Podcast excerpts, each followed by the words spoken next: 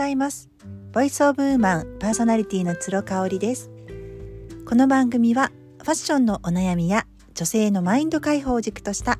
明日がちょっと生きやすくなるそんな tips を紹介しています。今日は昨日が私のメルマがお休みをいたしましたので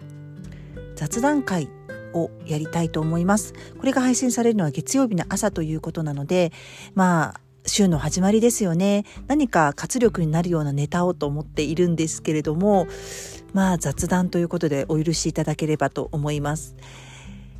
今期はね私ドラマをたくさん見てるんですね。あの秋ぐらいはね韓流ドラマにハマっていたんですけれども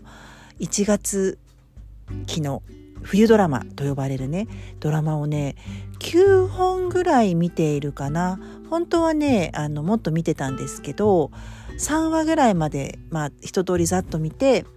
もう見ないものはやめました。なので今はね9本ぐらい深夜ドラマを含めて9本ぐらい見ているって感じなんですね。でちょうどねあの先週は5話があの一気に出揃いました。ただねやっぱ5話ってあんまり面白くないですよね。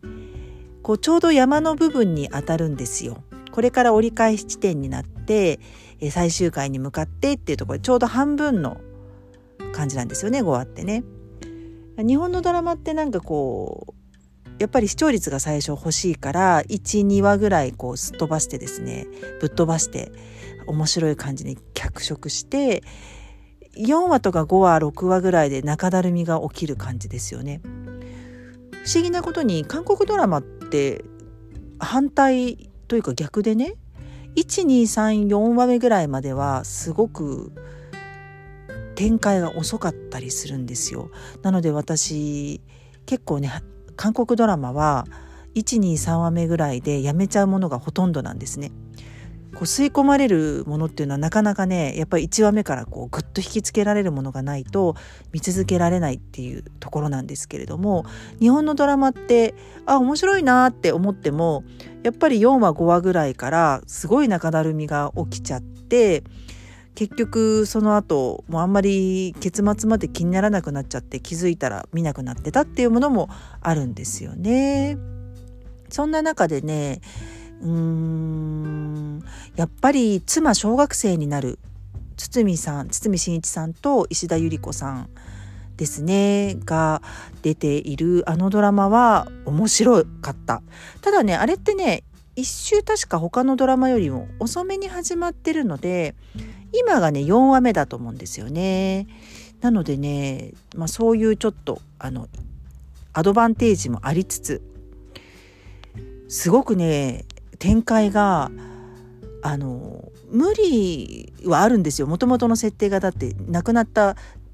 奥さんが10年10年後に小学生になって全然違う子になって戻ってくるっていう。もうその時点で無理があるんですけれどもあのストーリーの流れ的にはそんなこともなくですね。あのいい感じで進んでますね。でやっぱりそのあのマリカ役の女の子子役の子？あの子すごいですよね。ちょっとねふっくらしててあのあれ？なんかちょっとあの小太りちゃんかなっていうようなね感じなんですけどそこがまたねふくよかな感じがね可愛いんですよね。で石田ゆり子さん演じる亡くなった妻のまあ生まれ変わりというか妻なのであの声音とかこう口癖とか真似するんですけどいやいややっぱり彼女らしさがすごく出ているようなね感じがあってで物語もあのそのまりかちゃんのお母さんお母さん今のねお母さんである吉田洋さんがですねあの今後またストーリーに食い込んでくるっていうのがなんとなく分かってきてますよね。うんで吉田洋さんってやっぱり主役を張るような人じゃないですかもうすでに。なんですけどこういうちょっとこう暗い感じのねあのお母さん役シングルマザー役をやってるっていうところにああこれからまたなんかちょっと重要な役どころになっていくのかなっていう感じがしますよね。で弟役のね石田ゆり子さんの弟役で神木隆之介さんも出てるんですけどまあまあ結構ねあの豪華なキャスティングですよね。堤真一さん演じる圭介の上司守谷っていうね女性の方を、えーと、森田さんっていう私はねえーと、全裸監督でね黒木香織さんの役をやられた方っていうふうに認識していて結構好きなんですよ顔とか声とか。うん、なんか好きなんですけどこの役どうかな？なんか合ってんのかなっていう。なんかもうちょっとね上司役だしもう少しなんか貫禄のある女優さんでも良かったんじゃないかなっていう気がしたり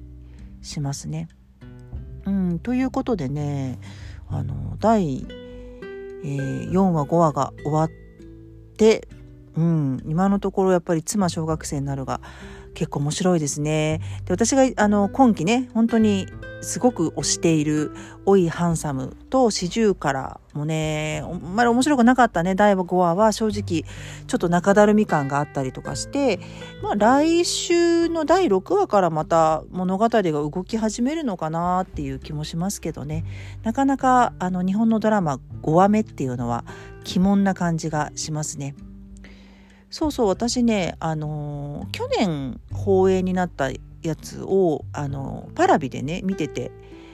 えーと、生田斗真くんが、えーと、脚本家役で出ていた「書けない」っていうやつね。奥さんがえっ、ー、となんだっけ。えっ、ー、と忘れてしまった。年上役のね方でね。そうそうあのあれもすごく面白かったですね。吉丸圭介の筋書きのない生活っていうやつですね。あれを見ててねあのー、やっぱりその脚本を書くってすごい大事だしいやもしかしたら知らないだけであの脚本家って何人も変わる変わる書いているのかなっていうふうに思思ったりしてねあの裏側を見てからの今回ちょっとドラマをまた違う視点で見ているのでちょっと面白いかなっていう感じですね。あ吉瀬美智子さんね。吉瀬美智子さん綺麗でしたね。私と同い年なんですけれども。はいこんな感じで今日はもう座談会雑談になります。ただ雑談になると結構話せるっていうのが面白いですよね。なんかこうきちんとお題を決めてしっかり話そうってすると構えてしまって話せないっていうのがあるのかな。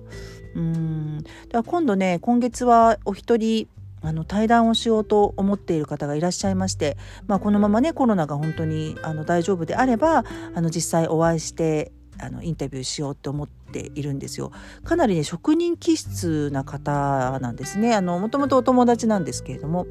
なんですがまあそのもちろんそのキャリア的なところで注目が集まってるんですけども私はやっぱり彼女のあの意図を持ってあの何かをやっているっていうとこがいつもすごく好きだなと思っているのでその意図を持って、えー、何かをやることの大切さというかねうん。なんかを話を聞けたらいいなと思ってますし人って意図を持たずに何かを始めてでも自分がやったことに意味を持たせるじゃないですか。意味を持たせようとするじゃないですか、うん、結果を残そうとしたりとかね。なんかねやっぱりそういうのって違うんじゃないかなって最近思ってきたのでなんかその辺りまたうんメルマガにでも音声配信にでも載せてお届けできたらななんていうふうに思っておりますのでぜひぜひ皆様もあのファッションのお悩みなんかもねあの薄着の季節になってきますのでこれからまだまだ寒いですけども、まあ、季節は明らかに春に向かっていますのでなんかこう着こなしのお悩みとか体型別のお悩みとかあればあのインスタグラムのダイレクトメッセージでも大丈夫ですしなんかね Spotify でも Q&A ができるようになっているようなのでそこに私質問で書いてます。ファッションとお悩みなどあればご質問くださいっていうのを書いてますのでそこから聞いていただいても全然大丈夫です。はい。今日も最後まで聞いていただいてありがとうございました。それではまた明日。